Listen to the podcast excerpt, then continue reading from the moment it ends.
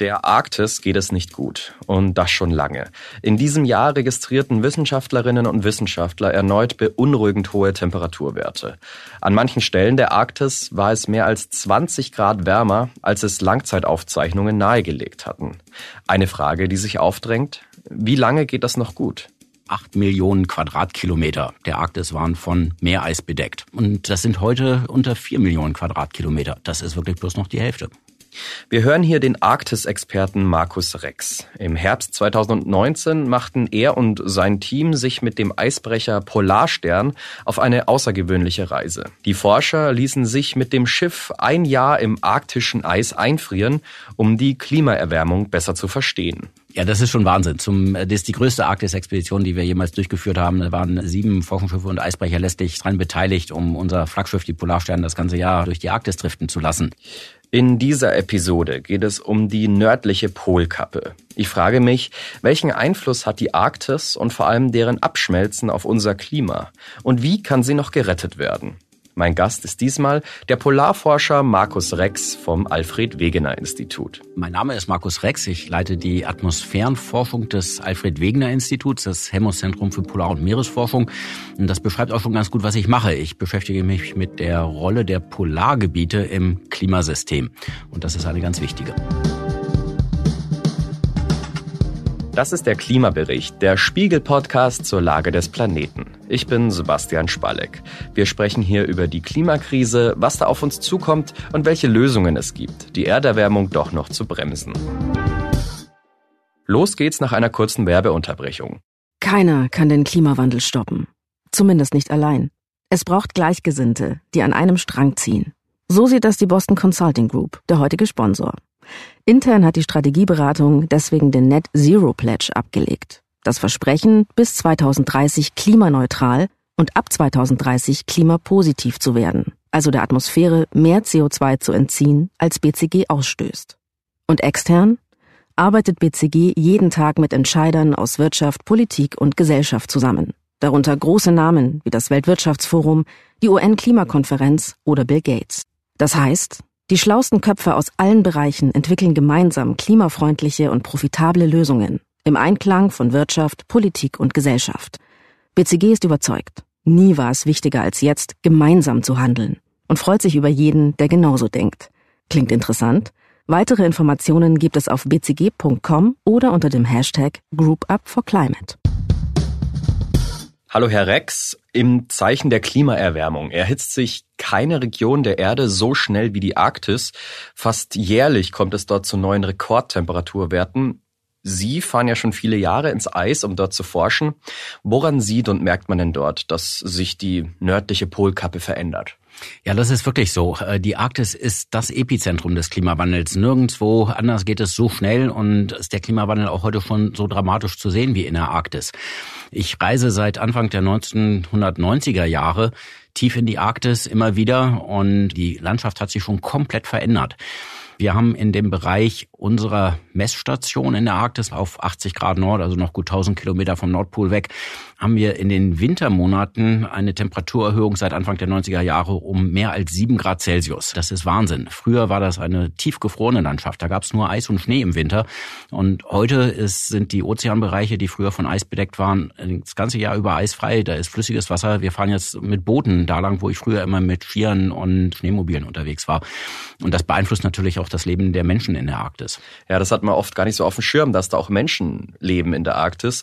Wie beeinflusst diese dramatische Temperaturerhöhung denn deren Leben? Ja, es gibt natürlich eine indigene Bevölkerung in der Arktis, nicht auf Spitzbergen, dort wo unsere Forschungsstation liegt, aber in Kanada, Nordkanada, in Alaska, entlang der sibirischen Küsten. Und ich habe mich viel unterhalten mit Leuten, insbesondere im Bereich Grönlands und Kanadas. Das sind kleine Communities, die verstreut leben an den Fjordufern, kleine Dörfer, die aber immer eine gemeinsame Identität hatten, eine gemeinsame Community gebildet haben und sich immer mit äh, Schlittenhunden oder dann auch mit Schneemobilreisen über diese zugefrorenen Fjorde besucht haben und deswegen eben auch eine Organisationsfähigkeit hatten. Die Fjorde frieren aber nicht mehr zu. Die Verkehrswege sind weg. Diese Communities fallen auseinander, sie fragmentieren. Äh, die Menschen verlieren ihre Organisationsfähigkeit und ihre Stimme im Konzert der weltweiten Stimmen, die sowieso keine sehr laute ist, wird dadurch immer noch leiser. Und wie lange geht das schon so? Also wie lange geht das Eis denn schon zurück und seit wann dann wirklich so dramatisch? Wir beobachten den Eisrückgang so seit den 70ern, vor allen Dingen seit den 1980er Jahren. Seitdem hat diese Entwicklung in der Arktis so richtig merklich eingesetzt und äh, sie beschleunigt sich ja auch immer noch weiter. So richtig dramatisch würde ich sagen, ist es in den letzten 20 Jahren geworden dass äh, die Gesamtausdehnung des Meereises auf dem arktischen Ozean hat sich in dieser Zeit halbiert, jeweils im sommerlichen Minimum. Ganz kurz, also es hat sich halbiert, heißt quasi, dass wirklich nur noch die Hälfte davon da ist. Ganz genau so ist das. Wir können das in Zahlen angeben. Im Winter nimmt die Meereisbedeckung der Arktis zu, im Sommer geht sie zurück. Und in diesem Minimum waren das früher immer noch immer so mindestens acht Millionen Quadratkilometer der Arktis waren von Meereis bedeckt. Und das sind heute unter vier Millionen Quadratkilometer. Das ist wirklich bloß noch die Hälfte. Mhm. Nun ist das Eis ja sehr wichtig für unser gesamtes Klima. Aber welchen Zweck erfüllt denn die Arktis in unserem Klimasystem? Warum ist sie wichtig? Ja, die Arktis spielt natürlich eine ganz äh, zentrale Rolle in unserem Klimasystem. Im Sommer, wenn die Sonne auf die Arktis brennt, dann strahlt das weiße Eis einen Großteil der eingestrahlten Sonnenenergie gleich wieder zurück ins Weltall. Dort, wo ein offener Ozean liegt, wird diese Wärme aufgenommen und der Ozean erwärmt sich dadurch viel stärker. Und wenn diese Eisdecke zurückgeht, dann nimmt diese Fähigkeit ab und das heizt den Klimawandel weiter an. Es gibt aber noch eine andere ganz wichtige Rolle der Arktis im globalen Klimasystem. Denn nur in einigen Bereichen der Antarktis und der Arktis sinken Oberflächenwassermassen im Ozean, also Wasser von der Oberfläche bis tief in den Ozean, bis mehrere tausend Meter Tiefe ab. Und die nehmen dabei zunehmend Wärmeenergie mit. Das Wasser wird immer wärmer, was da absinkt. Und dadurch breitet sich die Erwärmung bis in tiefere Ozeanschichten aus. Das Ganze passiert nur in einigen Bereichen in der Arktis und in der Antarktis und hat natürlich deswegen dann auch globale Auswirkungen. Wenn Sie irgendwo im Ozean in ein paar tausend Meter Tiefe das Wasser anschauen, dann ist das in Arktis oder Antarktis da unten hingekommen. Mhm. Und welchen Einfluss hat nun dieser Rückgang auf das globale Wetter und Klima? Auch Wetter und Klima hier in unseren Breiten, wo wir leben, das ist ja nicht in der Arktis, aber die Arktis ist gar nicht so weit weg. Ein Großteil der Menschheitsbevölkerung lebt in den nördlichen, mittleren Breiten, also in Europa, in Nordamerika, in Asien. Und hier ist Wetter und Klima ganz stark von der Arktis beeinflusst, denn der Temperaturunterschied zwischen der ja immer noch kälteren Arktis und den warmen mittleren Breiten, das treibt unser Hauptwindsystem der Nordhemisphäre an. Die Winde kommen hier meistens aus dem Westen und in zehn Kilometer Höhe haben wir einen richtigen Westwind-Jetstream. Den sehen Sie oft auch im Wetterfilm, weil er für uns wetterbestimmend ist. Und wenn sich die Arktis jetzt stärker erwärmt, als der Rest der Welt. Dann nimmt dieser Temperaturunterschied ab. Der Motor für dieses Windband, dieses Westwindband fängt an zu stottern und es wird damit weniger stabil. Es bricht manchmal sogar richtig zusammen und das führt in unseren Breiten zu Wetterextremen, zu trockenen, heißen Phasen im Sommer und paradoxerweise manchmal auch zu vermehrten und intensiveren arktischen Kaltluftausbrüchen im Winter in unsere Breiten, was dann zu intensiven Kaltphasen in unserer Region führt und obwohl es dann eine Kaltphase ist, ist das Teil des Klimawandels. Das ist ein wenig paradox, wird oft missinterpretiert. Dann sagen Menschen, äh, was heißt hier Klimaerwärmung? Das ist saukalt hier im Moment gerade. Man muss verstehen, dass genau diese Ereignisse, dass Schneestürme plötzlich bis Florida reichen, die Blizzards in den USA oder auch, dass wir in der zweiten Winterhälfte vermehrt kalte Phasen haben, dass das auch Teil des Klimawandels ist, eben Wetterextreme getrieben vom Klimawandel und dass das aus der Arktis gesteuert wird. Mhm. Eine große Angst ist ja auch der Meeresspiegelanstieg, wenn das Eis noch weiter schmilzt. Ist diese Angst denn berechtigt? Das arktische Meereis schwimmt ja auf dem Ozean. Das heißt, wenn das Meereis schmilzt und zurückgeht, wird der Meeresspiegel dadurch alleine erstmal nicht steigen. Das ist wie ein äh, Eiswürfel, der im Whiskyglas schwimmt. Ähm, der Wasserspiegel oder der Whiskyspiegel im Whiskyglas ändert sich nicht, wenn dieser Eiswürfel schmilzt. Aber wenn das arktische Meereis schmilzt, zurückgeht, dann äh, nimmt ja die Wärmeaufnahme des arktischen Klimasystems zu. Das heißt, es wird insgesamt nochmal deutlich wärmer und das kann die Stabilität des grönländischen Eisschildes beeinträchtigen. Und das ist ganz anderes Eis. Das ist tausende Meter dickes Eis, welches auf dieser großen Insel Grönland liegt. Gewaltige Wassermassen, die da drin gespeichert sind.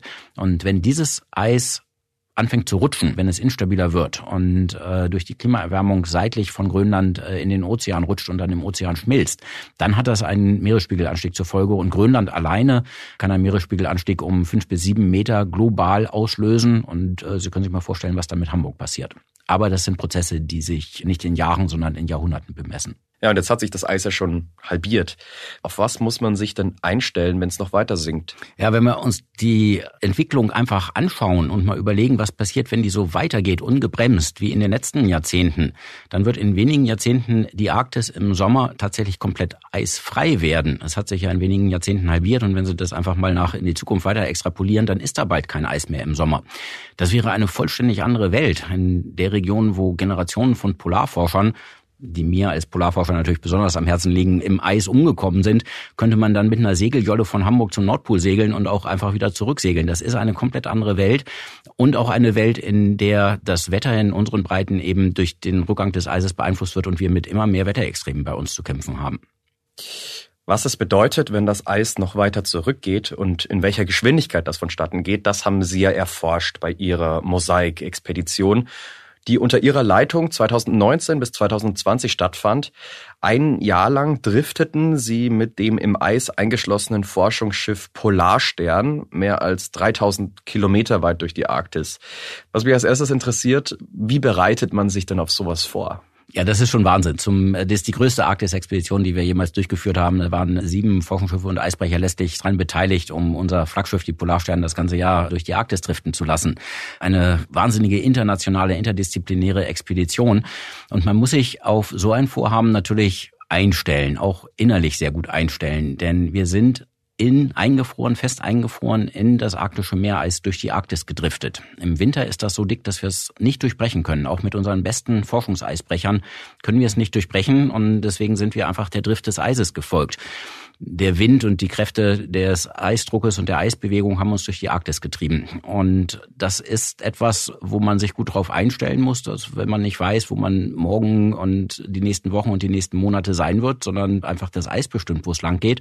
Und man muss sich natürlich klar machen, dass man weder raus noch äh, Hilfe von außen erwarten kann. Es kommt keiner raus. Äh, Hilfe von außen würde auch nicht zu uns vorstoßen können. Man muss also mit allen Problemen, auch medizinischen Problemen oder Unfällen, die vorkommen können, an Bord fertig werden werden können. Mhm. Und wie groß war die Crew? Aus wie vielen Leuten hat sich das zusammengesetzt? Wir sind insgesamt 450 Menschen tatsächlich gewesen, die während dieses Jahres in der Zentralarktis auf dem Eis gearbeitet haben, aus 37 unterschiedlichen Nationen. Also ist auch wahnsinnig international gewesen. Zu jedem Zeitpunkt waren immer etwa 100 Menschen an Bord. Das liegt daran, dass wir äh, das Expeditionsteam immer mal wieder auch ausgetauscht haben in den Jahreszeiten, wo das eben ging. Das sind so etwa 35 Besatzungsmitglieder und der Rest sind dann Wissenschaftler und Logistikpersonal. Ja, was braucht man denn alles, um da wirklich ein Jahr durchzukommen? Also man muss ja so ziemlich an alles denken, was da vorfallen könnte, oder? Man, man muss alles mit in die Pläne einbeziehen. Wir hatten für alle möglichen Eventualitäten Pläne in der Schublade von A bis Z. Man muss mit Unfällen auf dem Eis zurechtkommen können, wenn sowas vorkommt. Glücklicherweise ist uns nichts passiert. Es sind alle Menschen heil aus der Arktis zurückgekehrt. Wir machen Forschung im Lebensraum des Eisbären. Eisbären stellen eine große Bedrohung dar für jeden, der auf dem Eis arbeitet, weil ein hungriger Eisbär einen Menschen als einfach jagbare Beute ansieht. Das ist ein Problem, da muss man sich darauf einstellen. Ja, also Eisbären sind wohl tatsächlich eine richtige Bedrohung. Hätte ich jetzt auch nicht gedacht. Was gab es denn sonst noch für Hürden? Ich würde sagen, die Dunkelheit und die Dynamik, die Bewegung Bewegung des Eises. Ähm, denn es ist in der Zentralarktis ein halbes Jahr lang stockfinster. Es ist eine durchgehende Nacht, fast ein halbes Jahr lang. Und die Dunkelheit der Polarnacht ist ja viel schwärzer als jede Nacht in unseren Breiten, weil sie immer noch irgendwo eine Lichtquelle um sich herum haben. Dort ist nicht nur bis zum Horizont kein Licht, sondern nochmal tausend Kilometer über den Horizont hinaus ist dann nur Dunkelheit und Eis und Schnee und die Welt schrumpft da zusammen auf so eine kleine Blase aus Licht, die man durch seine eigene Stirnlampe erzeugt und die trägt man auf dem Eis mit sich herum, aber man kann nie einen größeren größeren Überblick im Kopf zusammensetzen, sondern man muss sich das aus lauter Einzelbildern irgendwie zusammenbasteln, diesen Überblick über unser Forschungscamp, das wir da aufgebaut haben. Das Eis driftet ja über die Arktis. Es ist eine Eisdicke von unter einem Meter. Dann im Laufe des Winters nimmt die auch mal auf zwei, drei Meter Dicke zu. Aber das ist eine Eierschale nur auf dem mehrere tausend Meter tiefen Ozean, die in ständiger Bewegung ist und die ständig aufbricht und sich die verschiedenen Eisbereiche gegeneinander verschieben. Dabei bilden sich Risse im Eis. Die werden durch Driftschnee verborgen. Man sieht die nicht. Man kann also sehr leicht in so einen Riss einbrechen und landet dann im eiskalten Ozean, in dem man sich nicht lange bewegen kann und auch sehr schnell sterben würde. Das Eis, wenn es unter großen Druck gerät, bricht plötzlich auf, es fängt an zu knallen und zu rumpeln um einen herum und die Eisschollen stellen sich senkrecht, äh, schieben sich übereinander. Dabei kreischt es auch, wenn diese Eisschollen an, unter großem Druck aneinander vorbeigeschoben werden. Es ist wie Babygeschrei, ganz irre Geräusche, aber natürlich eine ständige Gefährdung sowohl für die Menschen, die auf dem Eis arbeiten und auch für das ganze Instrumentarium, was wir da aufgebaut hatten. Mhm. Wie kamen Sie denn mit der Kälte zurecht? Ja, wir haben im Winter Temperaturen gut unter minus 40 Grad gehabt. Wir haben während vieler sehr intensiver Stürme und Schneestürme auf dem Eis gearbeitet. Ein Großteil unserer Arbeiten war ja nicht auf dem Schiff, sondern in einem gewaltigen Forschungscamp, was wir um das Schiff herum auf das Eis gestellt haben. Solche Temperaturen von unter minus 40 Grad fühlen sich bei Wind dann schnell an wie deutlich unter minus 60 Grad. Da gefriert Haut sehr, sehr schnell. Man muss also wirklich jede Hautpartie schützen. Man muss im Sturm aufpassen, dass keiner die Orientierung verliert. Die Sicht geht sehr weit runter. Man hat durch die Schneedrift irgendwann gar keine Orientierung mehr. Und irgendwann muss man die Arbeiten auch abbrechen auf dem Eis, weil die Eisbärsicherheit nicht mehr herzustellen wäre und man eine Annäherung eines Eisbären einfach nicht mehr bemerken würde.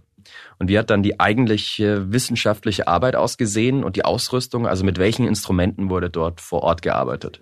Hunderte von Instrumenten. Wir haben in unserem Forschungscamp auf dem Eis, was so bis zu etwa zwei, drei Kilometer Entfernung um das Schiff herum auf das Eis aufgestellt wurde, 100 Tonnen wissenschaftliches Equipment auf das Eis gestellt. 100 Tonnen, müssen Sie sich mal vorstellen, mit mehreren Kilometer armdicken Stromleitungen und Datenleitungen miteinander verbunden. 70 Kilowatt äh, Leistung hatten wir installiert, um unsere Instrumente betreiben zu können. Und das war nur das zentrale Camp, denn wir hatten noch mehr als 50 kleinere Forschungs- und Messstationen in bis zu 50 Kilometer Umgebung auf das Eis gestellt, was dann als gesamtes Netzwerk durch die Arktis gedriftet ist. Da sind hochkomplexe Messinstrumente an der vordersten Front dessen, was man so bauen kann heutzutage in der Wissenschaft. Radargeräte, die mit Radarstrahlung die Wolken über unseren Köpfen angeguckt haben, da drin vermessen haben, wie hoch ist eigentlich die Partikeldichte, die Tröpfchendichte in so einer Wolke, wie viele dieser Tröpfchen sind in Wirklichkeit zu Eiskristallen gefroren und wie viele sind auch bei minus 40 Grad noch flüssige Wassertröpfchen. Wir haben uns die Aerosole in der Luft angeguckt, wir haben uns alle hört sich ein bisschen wissenschaftlich an, alle Terme der Oberflächenenergiebilanz angeguckt. Ist aber ein ganz wichtiger Bereich, denn Imbalancen, also wenn die Oberflächenenergiebilanz unausgewogen wird, dann geht eine Erwärmung oder eine Abkühlung los. Das kennen Sie von Ihrem Herd zu Hause. Die Herdplatte hat die Umgebungstemperatur, wenn Sie ihn nicht einschalten. Dann ist das im Gleichgewicht. Es kommt genauso viel Energie zur Erdplatte hin, wie sie auch wieder an die Umgebung abgibt. Aber wenn Sie jetzt den Herd einschalten, dann wird sie wärmer. Sie haben ein Ungleichgewicht in dieser Energiebilanz eingeführt. Und genau das ist ja das, was CO2 in der Atmosphäre tut. Wir strahlen mehr Wärmestrahlung auf die Oberfläche ein durch die Rückstrahlung der CO2-Moleküle und das sind alles Termen, die wir ganz genau vermessen haben. Mhm. Ja, dann lassen Sie uns doch jetzt gleich mal darüber sprechen, was Sie genau herausgefunden haben. Vielleicht muss man erstmal erklären, an was haben Sie denn dort genau geforscht und mit welcher Grundfrage sind Sie losgefahren? Man muss sich das Klimasystem der Arktis ja wirklich vorstellen wie einen komplexen Mechanismus. Man kann das vergleichen wie das Uhrwerk einer mechanischen Armbanduhr, wo Dutzende von kleinen Zahnrädchen und Federchen und Schräubchen ineinander greifen, alle mit einer Aufgabe, dass die Uhr von außen betrachtet die Zeit anzeigt. Das sehen wir von außen. Da bildet sich irgendein Klima aus in der Arktis. Wir müssen jetzt aber in unseren Klimamodellen die gesamte Mechanik nachbauen. Denn ein Klimamodell ist ja nichts anderes als in Computercode gegossener Nachbau des Klimasystems da draußen. Wir müssen also von allen Zahnrädchen und Federchen und Schräubchen genau alle Parameter vermessen. Wir müssen messen, welchen Durchmesser hat das Zahnrad und wie viele Zähne sind dran und welche Federkonstante hat die Feder und wie haken die alle miteinander, dass insgesamt das Räderwerk die Uhrzeit anzeigt. Und das war unsere Aufgabe. Wir haben hunderte von Parametern das ganze Jahr über vermessen, um sie jetzt in unserem Klimamodell korrekt abbilden zu können. Und das in allen Bereichen, äh, in der Atmosphärenforschung, im äh, Bereich des Meereises und des Schnees, welches auf dem Eis drauf liegt, der Ozeanforschung, der Biogeochemie und im Ökosystem. All das zusammen wirkt ja und äh, ergibt dann ein bestimmtes Klima in der Arktis. Und wir haben alle diese Prozesse untersucht. Das sind sehr komplexe Dinge, die man lange, lange erklären müsste, was das alles ist. Und daraus formt sich jetzt gerade ein Bild. Wir sind jetzt, wir sind reingegangen in die Uhr. Wir haben sie auseinandergenommen und wir haben sie in ihre Einzelzahnrädchen zerlegt. Und die liegen alle offen vor uns. Und äh, deswegen können wir das jetzt im Computermodell zusammenbauen. Also das Ziel war im Computer ein Klimamodell für die Arktis zu entwickeln. Warum sind diese Modelle denn so wichtig? Die globalen Klimamodelle, die die Arktis ja immer mit als Teil abbilden müssen, äh, in die Lage zu versetzen, auf Beobachtungsdaten basierend diese Prozesse abzubilden. Äh, bisher muss jedes Klimamodell raten, wie diese Prozesse funktionieren und welche Durchmesser die Zahnräder haben und wie viel Zähnchen da dran sind. Und äh, wir betreiben weltweit so etwa zwei Dutzend Klimamodelle in den verschiedenen Klimaforschungszentren. Und wenn Sie die mal füttern mit einem bestimmten Treibhausgasemissionsszenario, nehmen wir mal ein pessimistisches, dann würden einige Klimamodelle sagen, dass sich die Arktis bis zum Ende des Jahrhunderts um fünf Grad Celsius erwärmt und andere Klimamodelle würden sagen, sie erwärmt sich um 15 Grad Celsius. Und große Zahlen, das liegt daran, dass die Arktis eben das Epizentrum des Klimawandels ist und dass es ein pessimistisches Szenario war. Aber zwischen 5 und 15 Grad liegen Welten. Das ist ein Faktor 3 an Unsicherheit. Und das liegt daran, dass jedes Klimamodell ein bisschen anders geraten hat und andere Durchmesser und Zahnanzahlen von diesen kleinen Zahnrädchen drin hat, weil keiner genau weiß, wie es in der Wirklichkeit eigentlich aussieht. Aber machen Sie sich mal klar, die ganz tiefgreifenden Entscheidungen, vor denen unsere Gesellschaft und unsere Politik ja im Moment steht, Entscheidungen, die tiefer in unser Leben eingreifen werden, als politische Entscheidungen jemals zuvor getan haben, die Ressourcen in einem Maßstab umverteilen werden, als jemals politische Entscheidungen getan haben, die beruhen auf den Vorhersagen dieser Klimamodelle.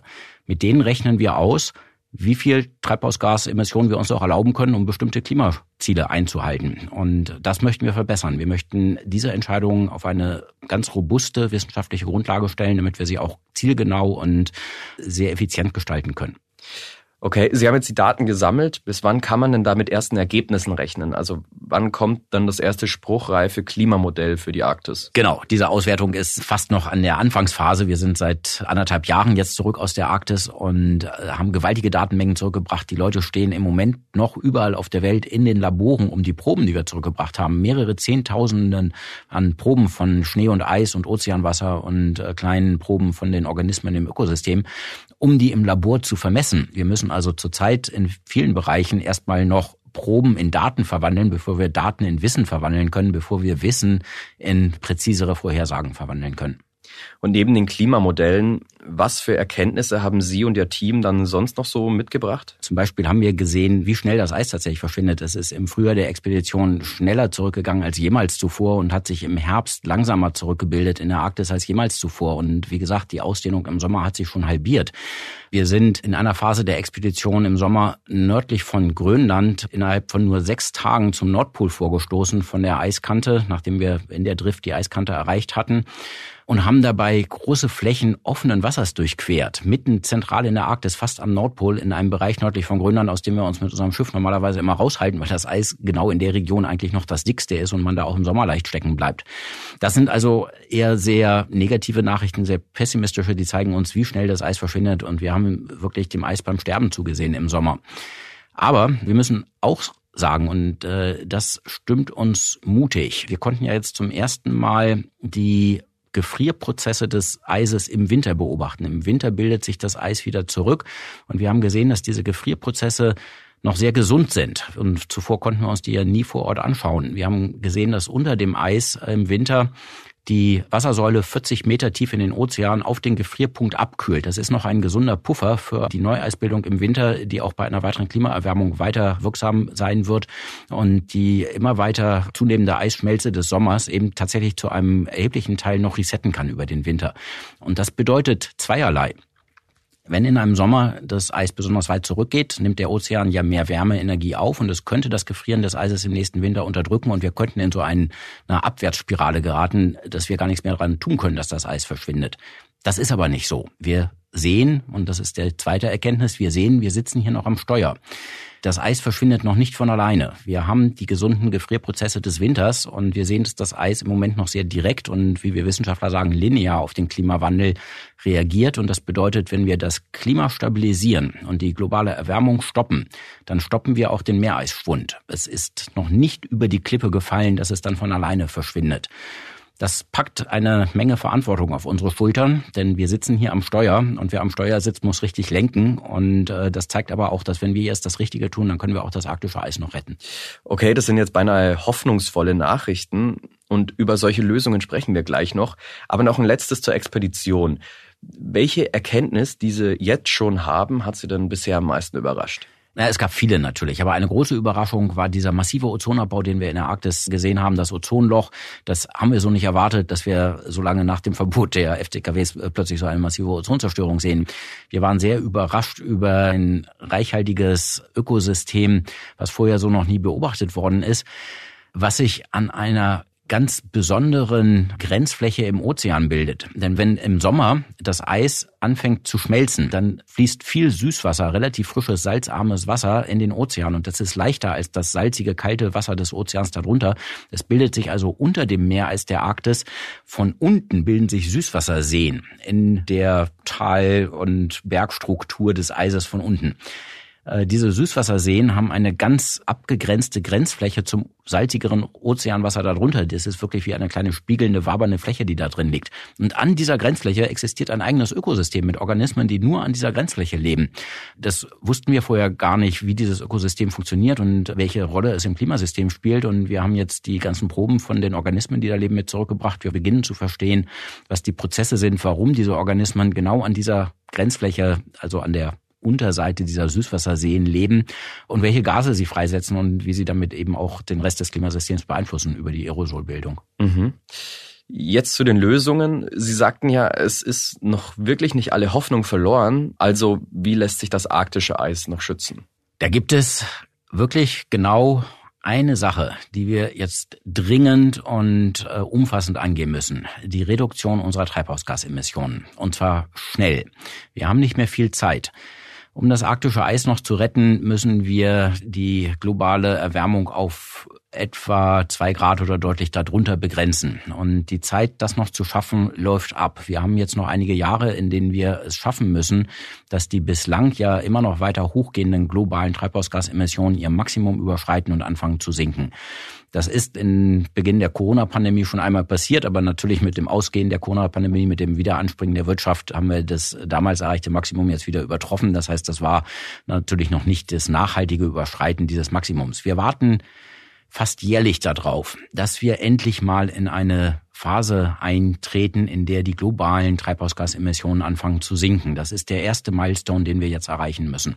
Und dann müssen wir sie sehr schnell zum Sinken bringen, denn wir müssen bis etwa der Mitte des Jahrhunderts treibhausgasneutral werden. Das ist nicht mehr viel Zeit. Dazu brauchen wir Zwischenziele. Wir in Deutschland haben uns das Zwischenziel gesetzt im Jahr 2030, also in acht Jahren, 65 Prozent unserer Emissionen im Vergleich zu 1990 zu reduzieren. Das sind alles große Herausforderungen, vor denen man aber den Kopf nicht in den Sand stecken sollte. Die, die sind schaffbar. Wir haben schon einen erheblichen Teil dieser 65 Prozent reduziert in Deutschland und den Rest können wir schaffen, wenn wir da jetzt motiviert rangehen.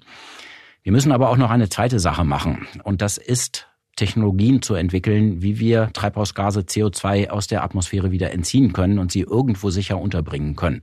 Denn ohne solche Technologien ist es nicht mehr erreichbar, dass wir die Klimaerwärmung auf unter zwei Grad begrenzen.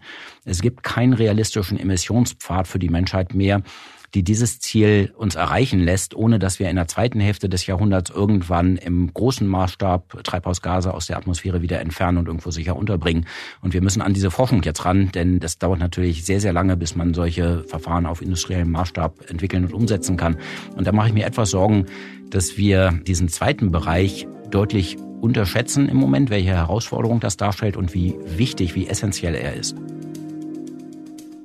Das war der Klimabericht, der Spiegel-Podcast zur Lage des Planeten. Die nächste Folge gibt es am kommenden Dienstag auf spiegel.de, Spotify, bei Apple Podcasts und in allen üblichen Podcast-Apps. Bei Anregungen oder Themenvorschlägen schreiben Sie uns gerne eine Mail an klimabericht.spiegel.de. Moderiert wurde diese Sendung von mir, Sebastian Spalleck. Bei der Produktion wurde ich unterstützt von Frauke Böger und Ole Reismann.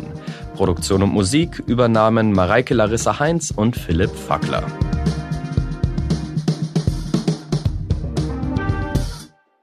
Die Boston Consulting Group, der heutige Sponsor, ist überzeugt. Der Klimawandel ist eine der größten Herausforderungen unserer Zeit. Und trotzdem kann man ihn aufhalten, wenn wir als Gruppe denken und agieren. Deswegen arbeitet BCG jeden Tag daran, sich selbst, die Welt und Wirtschaft klimaneutral zu machen. Mit dem Net Zero Pledge und indem sie die schlausten Köpfe aus Unternehmen, NGOs und Regierungen zusammenbringt. Ihr wollt mehr wissen oder mitmachen? Alle Informationen gibt es auf bcg.com oder unter dem Hashtag GroupUp for Climate.